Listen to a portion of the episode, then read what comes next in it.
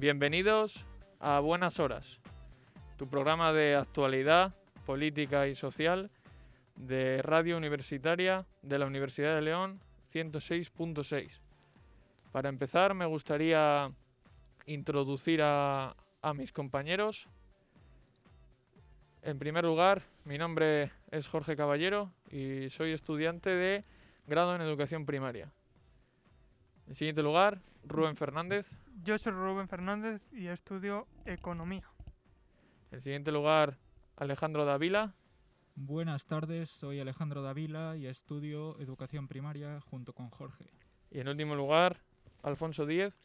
Muy buenas tardes a todos. Yo soy Alfonso y estudio Derecho aquí en la universidad también. Perfecto, entonces.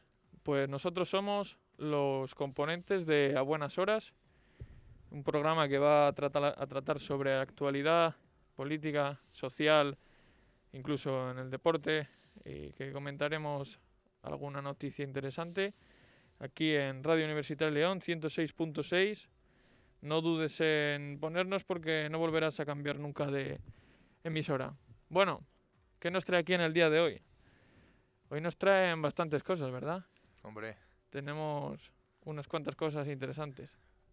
Yo te diría de empezar por la noticia que ha producido una hecatombe mundial a nivel futbolístico. No me cabe duda. En primer lugar, lo más importante que vamos a, tratar es la Superliga Europea que tanto está dando que hablar últimamente. Y en siguiente lugar, eh, estaremos hablando un rato de, de vacunación. ¿Qué, ¿Qué propone el gobierno a las comunidades? ¿Qué ocurre con AstraZeneca? ¿Qué opinamos sobre las vacunaciones masivas? Y a continuación eh, nos iremos a publicidad y a la vuelta a publicidad traemos una bomba, una bomba de noticias brutal Pero no la desveles ahora. que no voy a desvelar, Mejor, mejor.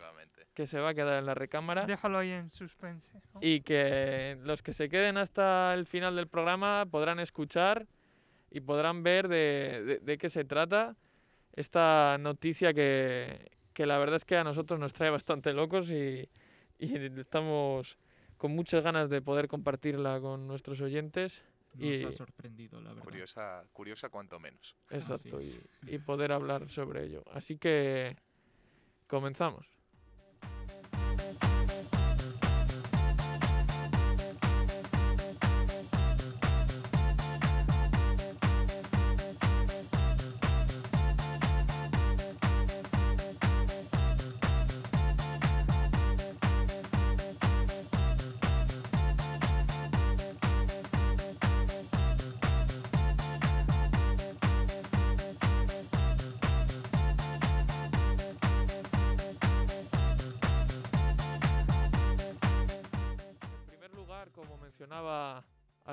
Anteriormente, vaya, vaya bomba que hemos tenido, ¿no? Vaya, Sí, sí, yo creo que ha alterado la semana y, y lo que es el mes de abril, ¿no?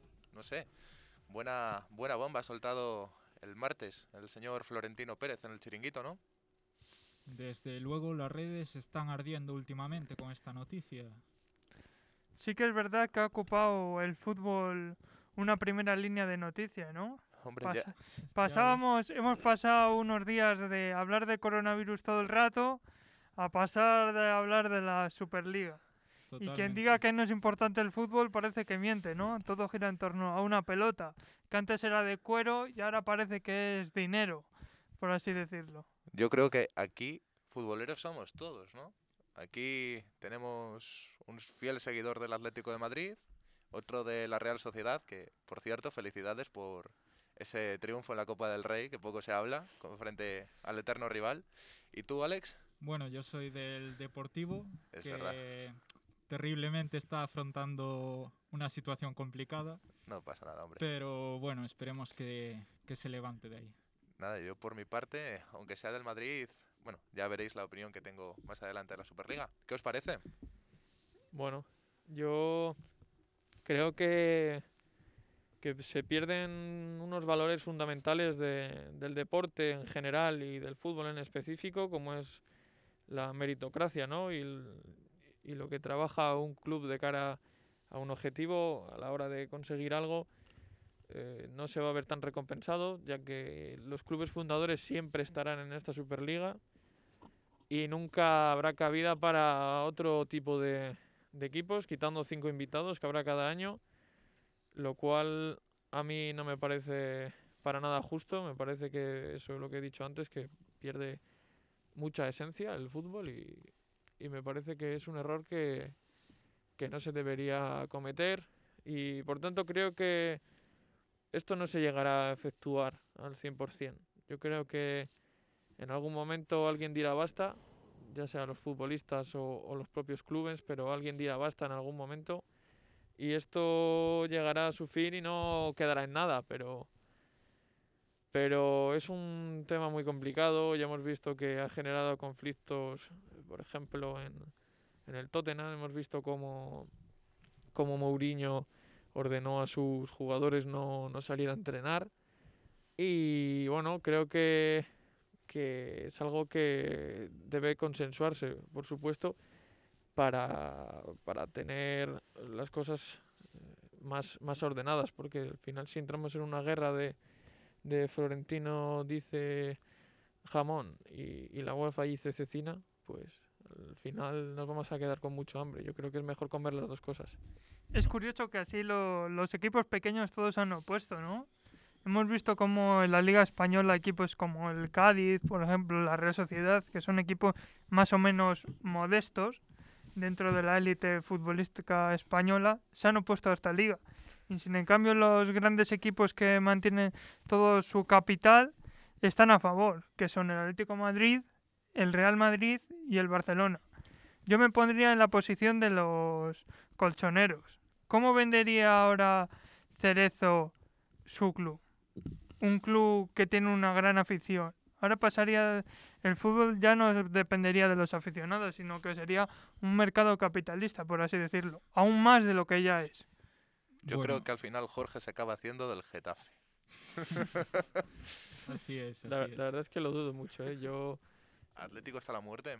de nacimiento y, y no atlético hasta la muerte, atlético de alma. Yo, porque el alma no muere. Creo que cada vez más se salta a la vista que el fútbol se está convirtiendo en un total negocio en lugar de un deporte, ¿no? Que es lo que debería ser. Eh, se dejan los valores atrás con, con este tema de la Superliga. Los equipos más grandes van a ganar mucho más dinero que los pequeños. Van a poder hacer mm, se van a enriquecer mucho más, entonces va a crear mucha desigualdad, yo creo, ¿no? Esta, esta propuesta.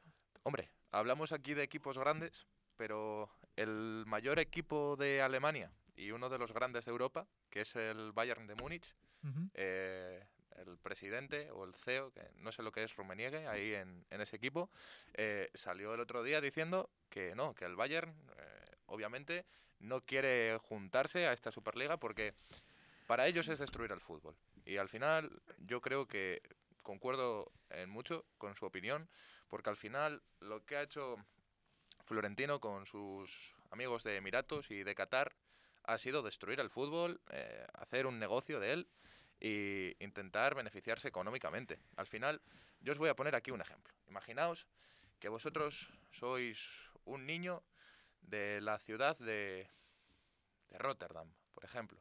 Rotterdam tiene un par de equipos ahí de fútbol. Creo que algunas veces eh, algún equipo de ahí de la zona, o de Ámsterdam mismamente, de, de los Países Bajos, que al final el fútbol, la Eredivisie no es una liga puntera en lo que sea en Europa. Una vez al año o dos veces al año te puede llegar a visitar, si tienes suerte, el Real Madrid, el City, eh, el Bayern, eh, la Juventus incluso. Con esto de la Superliga, ese niño que sois vosotros, la ilusión que le hace el ver a los grandes futbolistas del continente y del mundo, ¿dónde queda esa ilusión? Es que Se pierde totalmente. la al final eh, el fútbol, yo ahora mismo pienso que es un deporte hecho por los pobres para divertirse y robado por los ricos. O Totalmente. sea, a mí me parece eh, destruir el fútbol, destruir el deporte, destruir eh, las ilusiones de la gente de poder disfrutar de él. No sé, Pero esa destrucción sí que la hemos visto a lo largo del tiempo. Y esto yo creo que ha sido la guinda que, que ha presidido el pastel, por así decirlo.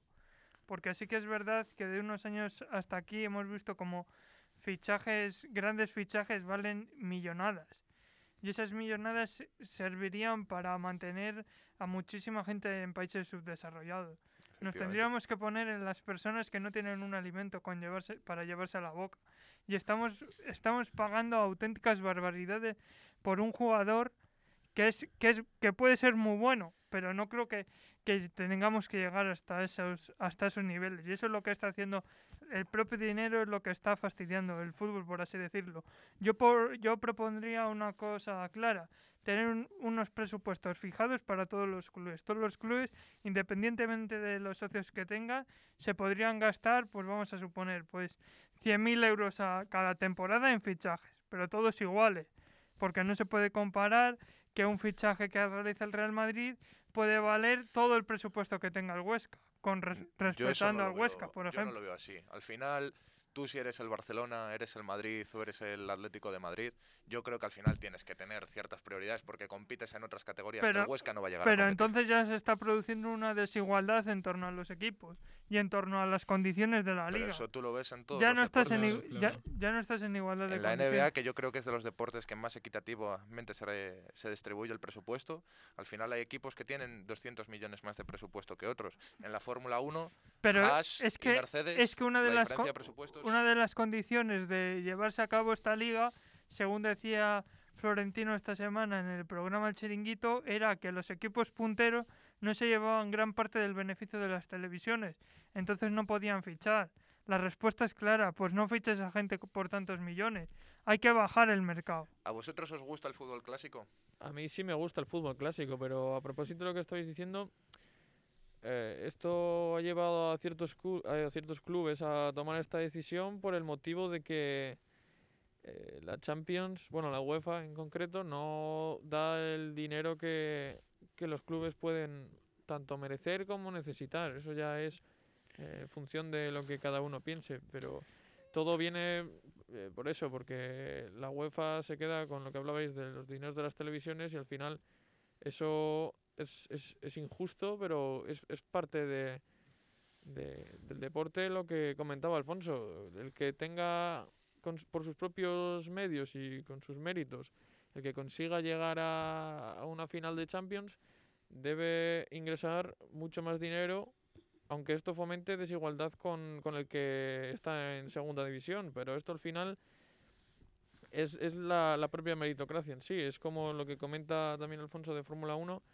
eh, tú coges a, Mercedes, que es un equipo que lleva seis años en quedando primero en el campeonato de constructores y coges a, Haas, que, que lleva unos cuantos años bastante flojo y, el presupuesto que les dan para tempo- la temporada siguiente va en función de su resultado en la temporada que ha acabado. Esto mm, yo creo que es interpretativo, que unas personas lo pueden ver justo y otras injusto, porque es como, como si juegas al culo en las cartas. Yo lo veo no Que el que gana tiene más posibilidades de ganar. y- claro, Y, el que menos gana tiene cada vez menos posibilidades. Entonces ahí sí que se puede Sí, sí, interpretar sí. que no es justo, pero eso ya es, yo creo, yo más que injusto te diría que es poco solidario con los clubes menos poderosos, porque al final se han juntado, no sé si son 15 o 20, la verdad es que no me estoy muy puesto en este tema, pero al final son los 20 clubes que más dinero eh, tienen en sus arcas o que más dinero ingresan de toda Europa, quitando el PSG, el Bayern y, y dos equipos más, que al final esos luego los, los invitan entre todos para, bueno, para el palco, para estar tomados ahí unos vinos, jiji, jaja, y fuera. Yo lo que lo veo es poco solidario con el resto de equipos, porque ahí sí que estás poniendo en desventaja por participar ya solo en esta competición, que no es, bueno, sí es meritocracia, porque los títulos que tú tienes son los que mereces, pero ya es más el decir, yo necesito dinero porque el mercado está muy caro. Yo os hablo de fichajes como puede ser el de Beckham, el de Ronaldo Nazario, eh, Maradona en sus tiempos. ¿Cuánto costarán esos fichajes y cuánto cuesta o cuánto costaría ese fichaje ahora? Está claro que el cambio es radical. Antes un fichaje de 20 millones era una auténtica pasada, mientras que ahora el que baje de 10 eh, de 100 millones, perdón, es es poco realmente, poco dinero es que lo mismo, para los tiempos de ahora. perdón, lo, lo mismo es que hemos llegado a un tope de dinero y tenemos que reestructurarlo de nuevo. También. Es posible, pero lo claro, mismo, al hemos, alca- lo mismo, lo mismo hemos, hemos alcanzado un techo que con la Superliga se seguiría sobrepasando y a través de la UEFA hemos llegado al tope. Y a partir de ese tope tenemos que reestructurar las ligas y innovarlas. Pero es que sí si que- se sí que reestructura una, verdad- se tienen que reestructurar Sí que todas. es verdad que ha sacado ahora es- La- durante esta semana una, un nuevo programa de Champions, pero yo no lo acabo de entender. Porque sí que es verdad que eliminan las fases de grupos o algo que he visto por ahí por encima. Esa Champions tampoco creo que sea lo correcto. Si no me equivoco, esto de la Superliga eh, acabaría con muchos formatos que ahora conocemos. Realmente ya se ha pronunciado la FIFA y la UEFA de que si se celebra esta Superliga, los jugadores que participen en ella no podrán participar ni en la Europa League ni en el Mundial. Yo creo que esto es una pérdida para estas competiciones bastante grande, ¿no? ¿Y tú crees que a Benzema, por ejemplo, a algún jugador galáctico como Mbappé, le compensa más ganar una Superliga que ganar un Mundial? Porque estamos supo- suponiendo que si juegas la Superliga ya no puedes jugar el Mundial. Entonces el Mundial perdería valor o la Superliga perdería valor. Yo Habría que- que elegir entre unas u otras. Lo que pienso es que si ahora mismo, yo te lo planteo así. Ahora mismo la Champions es la máxima categoría del fútbol a nivel europeo y la Europa League es a nivel de clubes la segunda. Yo creo que lo que va a pasar es que en la Superliga va a suceder a la Champions, la Champions a la Europa League y la Europa League se va a convertir en la tercera categoría del fútbol europeo. Pues yo no Creo. estoy para nada de acuerdo y más bien creo, más con el hilo de lo que iba diciendo Rubén del mercado, yo creo que esto tiene que reventar en algún momento y que quizás estemos presenciando el momento en el que revienta y que yo creo que al final alguien se va a revelar y va a acabar todo como, Yo no, te- yo no estoy diciendo que no. A ver, en el momento en el que un club de fútbol tiene más presupuesto que varios países del mundo, es que las cosas, las cosas se están haciendo mal. Si es que encima, luego. encima el propio presidente de la, de la nueva liga va a ser Florentino Pérez. Eh, Es que es el presidente de un equipo de fútbol que va a participar. Entonces ahí la neutralidad entre los clubes ya se Bueno, pierde. Pero ya no solo por eso, es que el Tito Floren, es que estamos hablando de que es el presidente también de ACS, que es la mayor constructora a nivel del mundo. Es que ese tío eh, seguramente tenga más poder a nivel de decir, quiero que pase esto, que muchos presidentes del gobierno en muchos Está países. claro Claro. que puede hacer lo que quiera Florentino Pérez. Con el poder que tiene, el dinero que maneja. Es que es increíble. la y lo importante es, qué importante es el fútbol, ¿eh? Bueno, pues, al final, eh, en Roma se decía pan y circo. Eh, al final es la forma de entretener a la gente. La- el deporte rey. Es que si a la gente tú ahora le quitas el fútbol, le estás quitando un pedacito de su vida, yo creo. Al final vamos a tener que aficionarnos todos al fútbol de barro, ¿no? Yo Hostia, creo. pues es, eh, perdón por el taco, pues es el fútbol de verdad, macho. Ahí es donde ves los contactos, donde ves las amistades entre los equipos, donde ves la competitividad verdadera. Yo creo que es el mejor fútbol. El fútbol de las botas de tacos, de las botas de aluminio, los barrizales. Pero bueno, ya para finalizar aquí el tema de, de la Superliga, creo que ha quedado... Una última frase cada uno, ¿no? Sí, yo, yo creo que Y lo más importante es que seguiremos informando con lo que vaya sucediendo en este, en este ámbito largo y de- iremos dando nuestras opiniones a lo largo de las semanas. así Sí. es. Yo, sinceramente, yo lo veo mal porque es destruir el fútbol. Yo, para mí, es un proyecto que no, no se debería de llevar a cabo y seguir adelante. Y no sé, yo por lo menos, a mí la Champions me emociona, es una competición que de verdad me enamora y no, no vería posible ahora mismo una temporada de fútbol sin Champions, no sé vosotros. Yo un poco más de lo mismo, como comenta mi compañero Alfonso. La verdad es que no poder escuchar más el himno de la Champions sería un palo bastante, bonito. es. bastante grande, sí. Y nada, totalmente en contra. Creo que se pierde la justicia, la igualdad entre los equipos y todos esos valores que son importantes en el fútbol y en cualquier deporte, ¿no? Yo creo que es el momento de poner en valor el fútbol de barro, como bien hemos indicado anteriormente. Ese fútbol en el que se empezó jugando con la pelota de cuero y ahora los equipos más humildes siguen practicando en la medida de lo posible. Un fútbol en el que los jugadores cortan el césped, limpian los vestuarios, marcan las líneas. Ese es el verdadero fútbol y no el fútbol al que estamos acostumbrados hoy en día. El fútbol del dinero, el fútbol de las publicidades, las casas de apuestas y la desigualdad. Por todo ello, creo que el fútbol debería reinsertarse y reflexionar hacia el camino en el que vamos. Yo creo que volver un paso hacia atrás no vendría mal. De acuerdo. Bueno, Por tanto, entonces, pasamos al tema siguiente. finalizamos con este tema y Perfecto. procedemos a pasar al tema siguiente. Tertulia intensa nos ha dado aquí hoy la Superliga, ¿eh? Bueno, pues yo creo que ahora vamos a...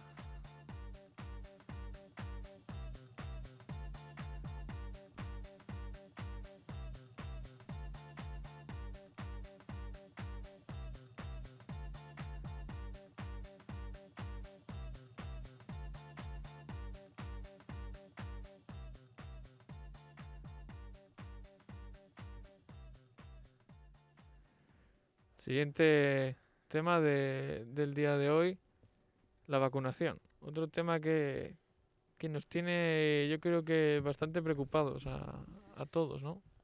Hombre, eh, mucho, mucho malentendimiento yo creo que hay con los medios, mucha eh, sobre preocupación que le quieren dar a la ciudadanía con el tema de, bueno, la trombosis por AstraZeneca o por las últimas vacunas de, de Janssen. No sé cómo, cómo lo veis vosotros. Sí, así es. Yo creo que se está creando un alarmismo con las vacunas que es inentendible. De todos, de hecho, con el virus hay muchas más posibilidades de tener un trombo que con la vacuna, ¿no? Efectivamente. Así Eh, es. Voy a ver si te puedo encontrar ahora mismo, que lo tengo por aquí, las cifras de acabar simplemente hospitalizados. Ya no que tengas que estar en UCI o lo que sea, Perfecto. por la COVID. Estamos hablando de un 10% de todos los casos de COVID que tienen que acabar eh, hospitalizados en el hospital. Un trombo por la infección del COVID, estamos hablando ya de que es un 16,5% en pacientes con pronóstico grave. Y de, ya no paso a hablar de los trombos que se producen tanto por AstraZeneca como por Janssen, que estamos hablando de 0,0,0,0,01. O sea que es que es infinitésimamente menor la cantidad de trombos que se producen por vacunas que por el COVID. Ya no me voy a hablar de pastillas anticonceptivas para las chicas o eh, tomar una simple aspirina, que también te puede producir un trombo. Yo creo que hay mucho alarmismo. Es curioso, ¿no? Nos estamos dando cuenta que las redes sociales pueden más de lo que pensábamos. Efectivamente. Cuando dice Total. uno, cuando dice uno no vacunéis, eh, nadie se vacuna. Es igual que si uno se tira al puente, los españoles vamos detrás y nos tiramos por el puente. Eh, creo que es necesario crear un vínculo o facilitar la imagen de que la vacuna es segura. Porque sí que es verdad que tenemos miedo a pasar un día malo con dolor de cabeza o otros síntomas, pero llevamos un año de pandemia y todavía creo que muchas personas no saben cuáles son los la sintomatología básica del COVID-19. La verdad es que el COVID-19 produce trombos, produce malestar, dolores de cabeza fuertes, te quita el apetito. Eso es lo que te produce la vacuna, pero una milísima parte de lo que la enfermedad es. En este punto tenemos que valorar o querernos eh, infectar y pasar los 15 días peores de tu vida, si es que les puedes pasar, o vacunarte y pasar uno o dos días malos y cooperar con la sociedad, porque es la única forma de que esto se pare, de que el COVID se pare y, y finalice o esté ahí, pero lo tengamos más controlado.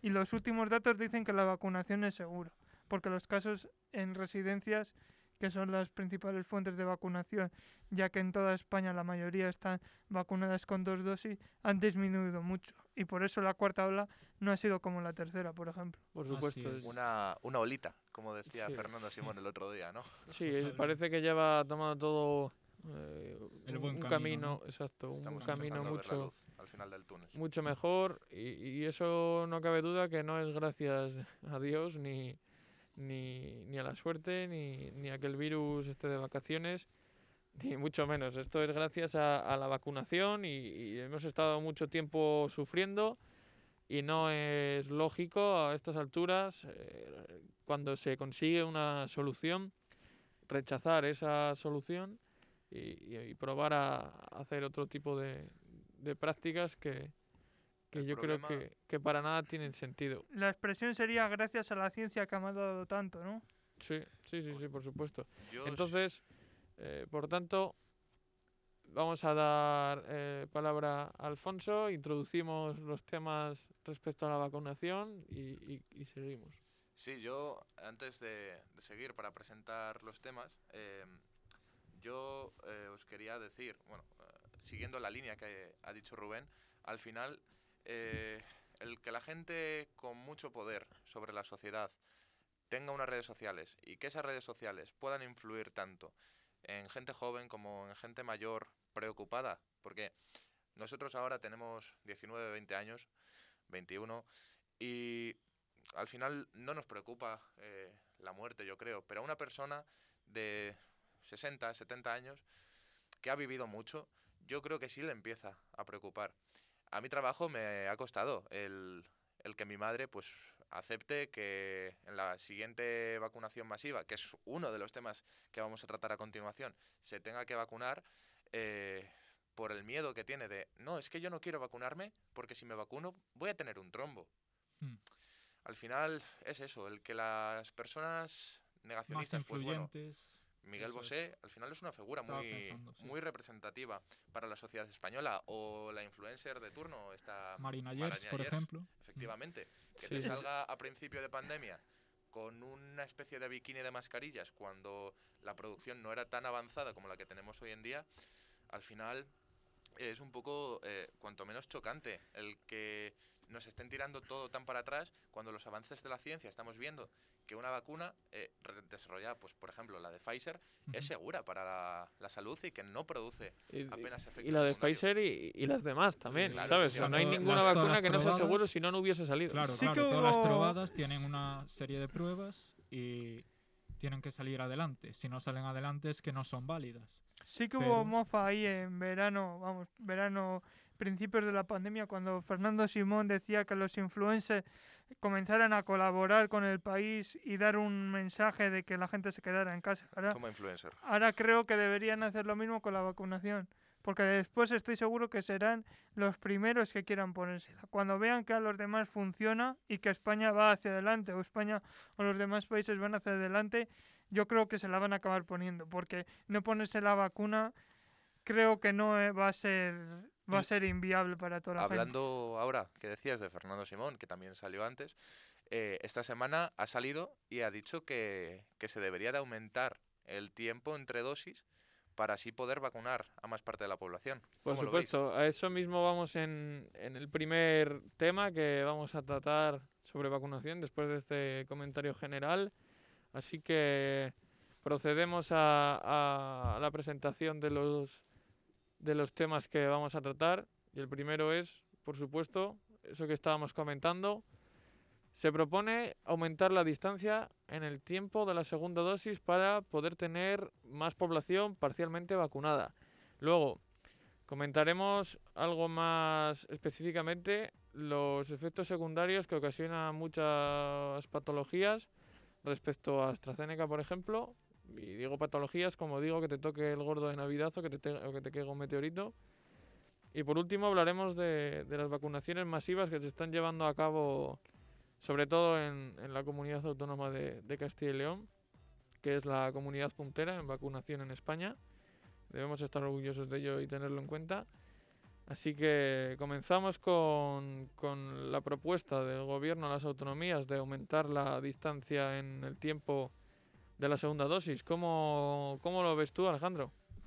Bueno, pues yo creo que es una medida que de primeras nos puede choca- chocar bastante, pero sin duda creo que es una medida acertada, ya que eh, con una dosis vamos a estar parcialmente inmunizados y cuantos más inmunizados estemos en la, en la población, mayor será la seguridad y menor la probabilidad de contraer este maligno virus. Por supuesto, al final recordemos que eh, actualmente hemos conocido el pasado fin de semana que hay 12.300.000 españoles, o mejor dicho, habitantes de nuestro país, que, que tienen la primera dosis ya, ya puesta. Entonces, eso nos sitúa en unas cifras bastante optimistas, diría yo, y, y mucha gente invita a ese optimismo del que estoy hablando y a pensar que este verano, a mediados de verano, igual podemos disfrutar de,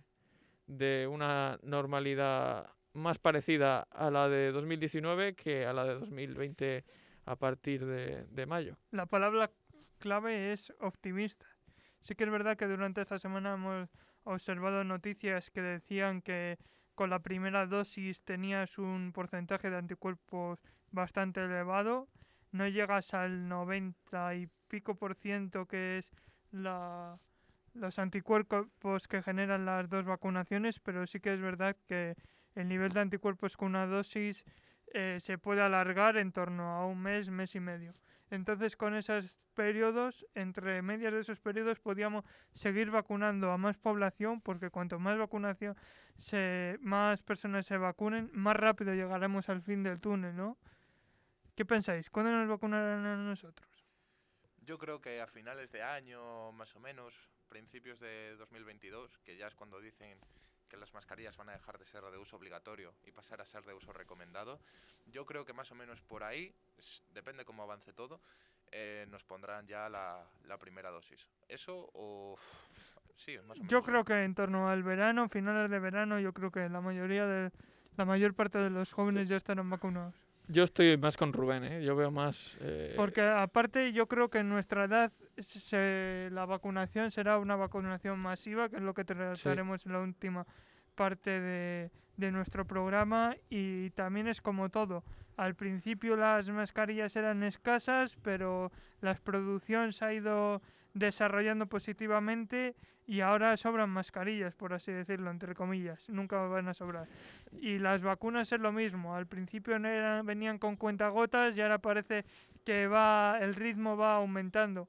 1.700.000 creo dosis al mes Pfizer se ha comprometido con España.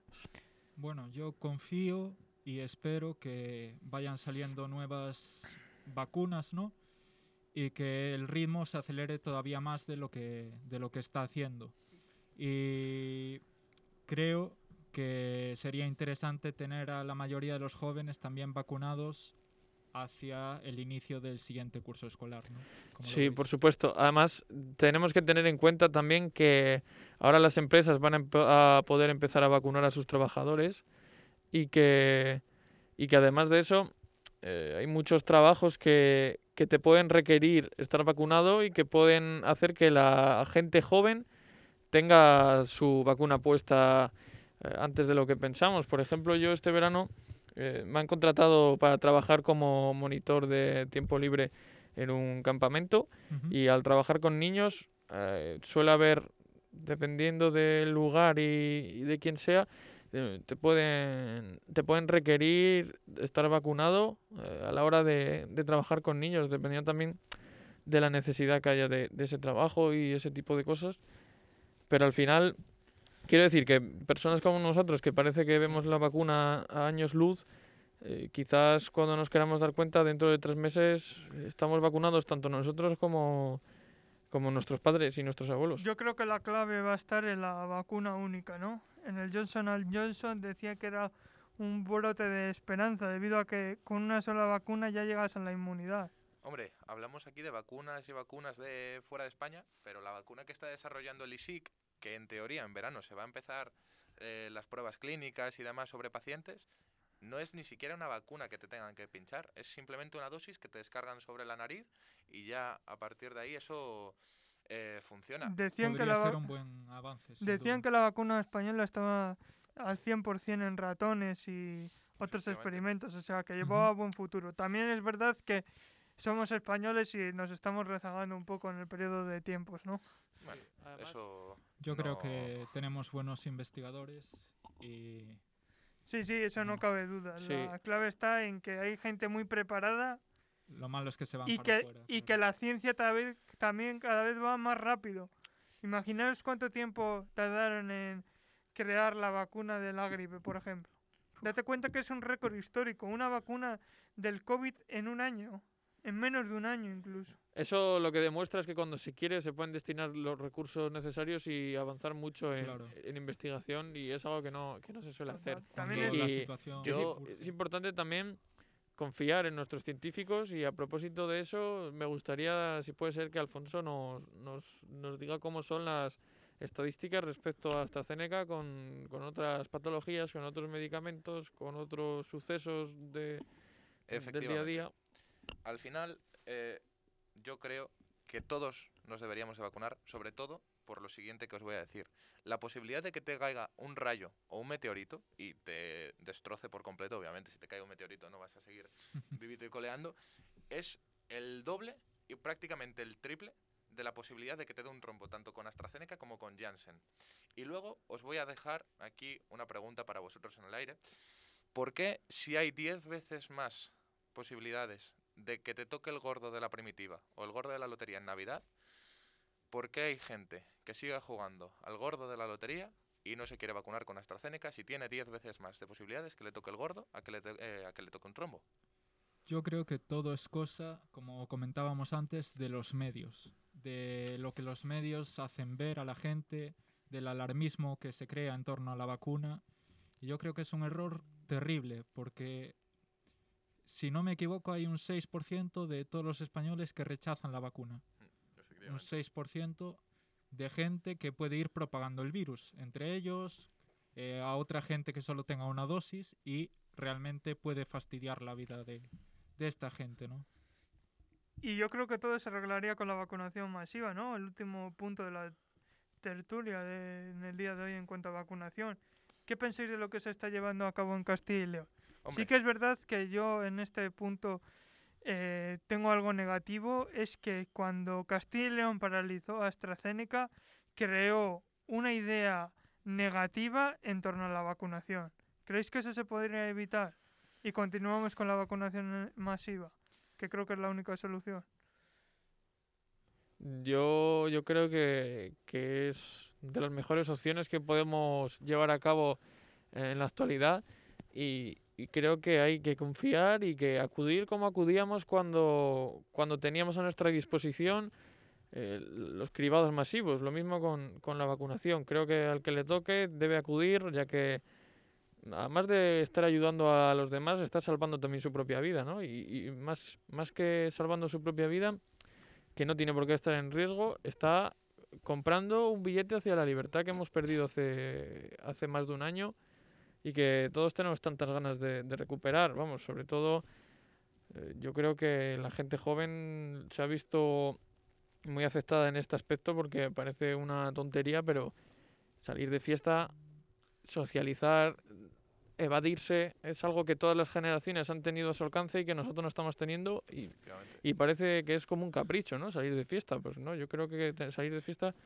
tiene muchos beneficios, eh, controlándose y no ingiriendo sustancias perjudiciales, claro está, y que igual nos puede hacer ser ahora mismo más, mm, ¿cómo podría decirlo? Ser más susceptibles y, y enfadarnos con más facilidad. Y yo creo que la fiesta quizás nos podría eh, quitar eso y, y poder salir de clase e ir a tomarte unas cañas con tus compañeros, igual hace que el lunes en clase haya mejor ambiente y que no haya crispación, podríamos incluso denominarlo. Sí, yo estoy completamente de acuerdo. Y yo creo que esto, eh, el, por ejemplo, eh, no tener espichas o no tener, como bien dices tú, Jorge, eh, discotecas a las que acudir, yo creo que esto se soluciona con la vacunación masiva. Y el ver que Castilla y León es puntera en este tema, ver que las ciudades o provincias menos desarrolladas de la comunidad están llegando vacunas y están pudiendo vacunar masivamente a todas las personas de la zona, eh, yo creo que eso es digno de admirar, digno de aplaudir. eh, el ver cómo la gestión eh, se está llevando para poder salvar vidas, no sé, yo creo que es algo que, como bien dice Jorge, todo el mundo debería de acudir. Y si no, yo más una vez lo he comentado, la gente que no se quiera vacunar, yo de verdad, yo me pongo de voluntario para de- sí, de voluntario, eh, para aceptar esa vacuna. O sea, yo no tengo ningún tipo de problema en coger y decir, la vacuna que este señor no quiere, por favor, póngamela a mí.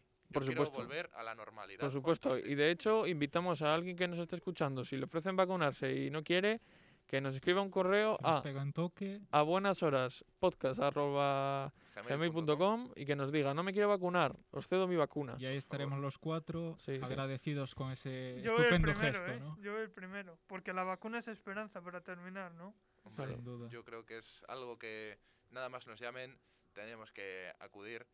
Y bueno, eh, Es la llamada del año, ¿no? Es una extrema necesidad. La llamada de la 11, ¿no? Sí, sí. La llamada del año.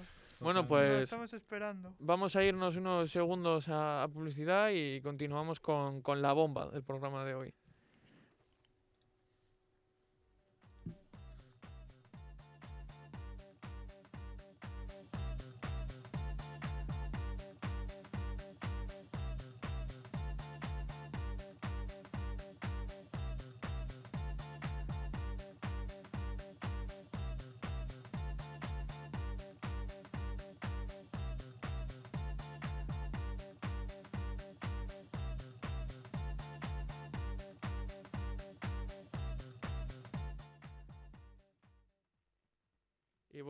Con, con la mejor actualidad, con, con los mejores comentarios desde una perspectiva joven, desde la Universidad de León, desde la radio universitaria 106.6. Sintonízanos y no volverás a cambiar de emisora nunca más. No te arrepentirás de, de haber escuchado a estos cuatro patanes que estamos aquí sentados.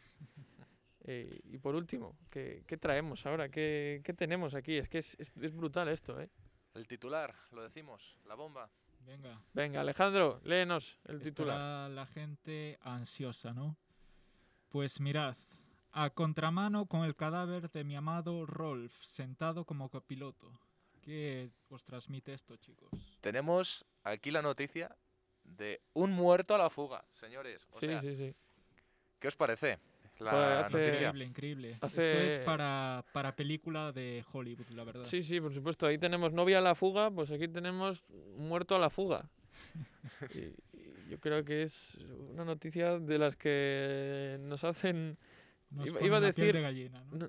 iba a decir que nos hacen perder la fe en el, en el ser humano, pero también no, ¿eh? porque lo que nos divierte en este tipo de cosas Es- y Estamos esperando a la siguiente noticia, a ver cómo se supera, ¿no? Uf, Yo creo Sin que esto duda. Ya... Es decir, tiene nivel. El tiene 2020 yo creo que le está sujetando todavía Venga, el cubata al 2021 nivel. porque es que Totalmente. hay cosas que ya a mí no me cuadran. A ver, yo creo que si en 2022 llega a pasar esto, directamente conducía al muerto.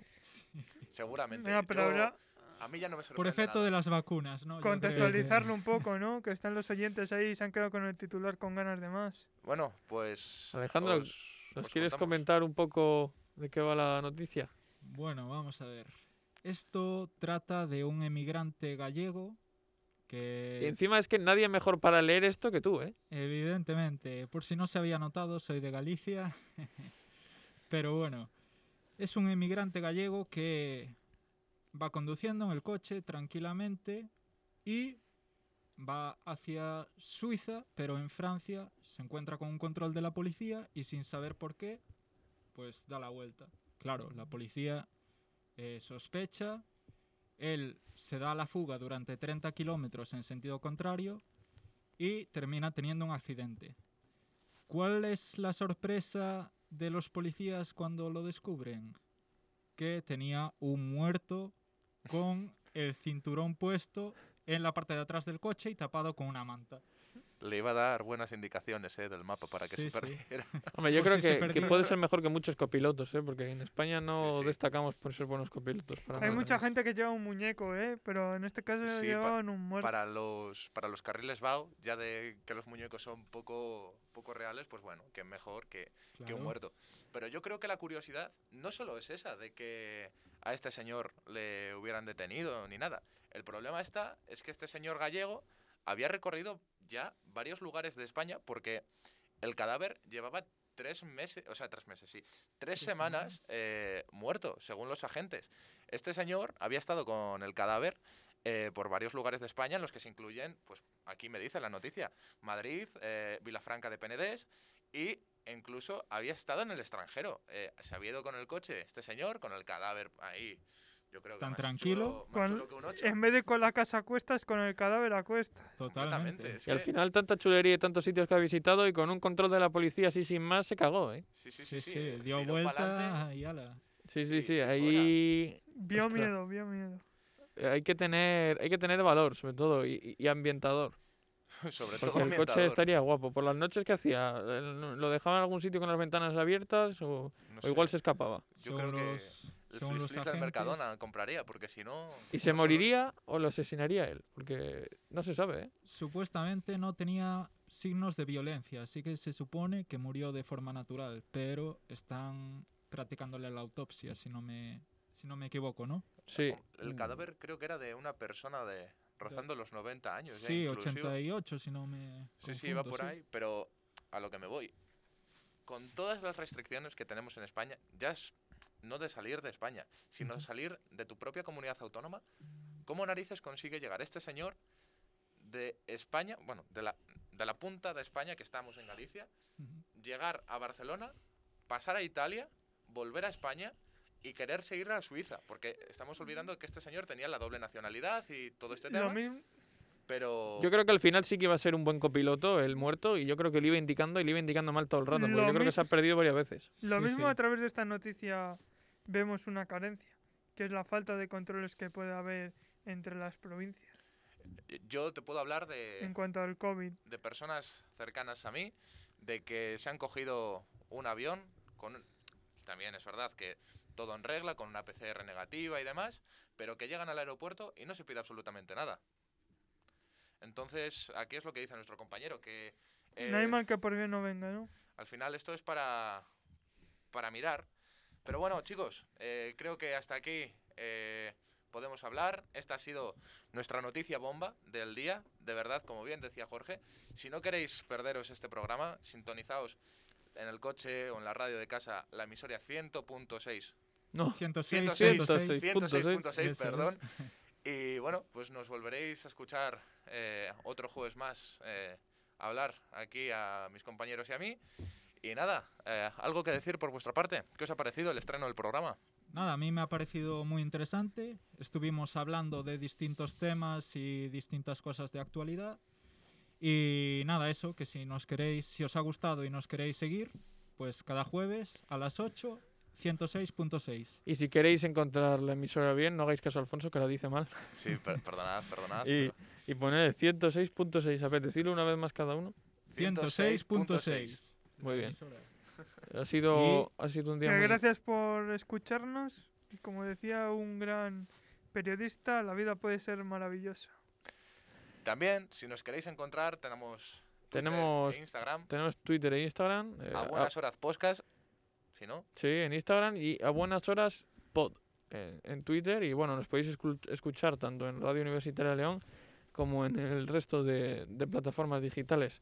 Así que encantados de haber estado con vosotros este rato de, de jueves por la tarde. Ya no falta nada, último empujón mañana viernes. Bueno, en este caso no porque, porque es fiesta, así que disfrutemos de, De estos días. Buen fin de semana disfrutemos de estos toca. días. Buen fin de semana eh, para todos. Esperamos que os haya gustado mucho y, y si tenéis alguna propuesta o algún tipo de, de, cosa que quieran incluir en, en el programa, eh, posiblemente traigamos invitados en los próximos programas. Si nos quieren proponer algún invitado, si nos quieren... Les traeremos, les traeremos. Sí, ¿eh? por supuesto. Si Estamos nos quieren proponer-. Tenemos ahí a Sí. gente top preparada ahí en la recámara, que Sí. para el siguiente ya, sí. ya si contaremos nos- con ellos, ¿vale? Sí, por supuesto. Y si nos quieren decir algún tema que quieran que tratemos, pues estamos abiertos a ello. Y estén atentos a próximos programas porque probablemente haya una bomba de invitado que nadie se va a esperar. Así que, acordaros, a buenas horas, Radio Universitaria León, 106.6. Terminamos. Hasta luego. Hasta luego, gracias. Resistimos.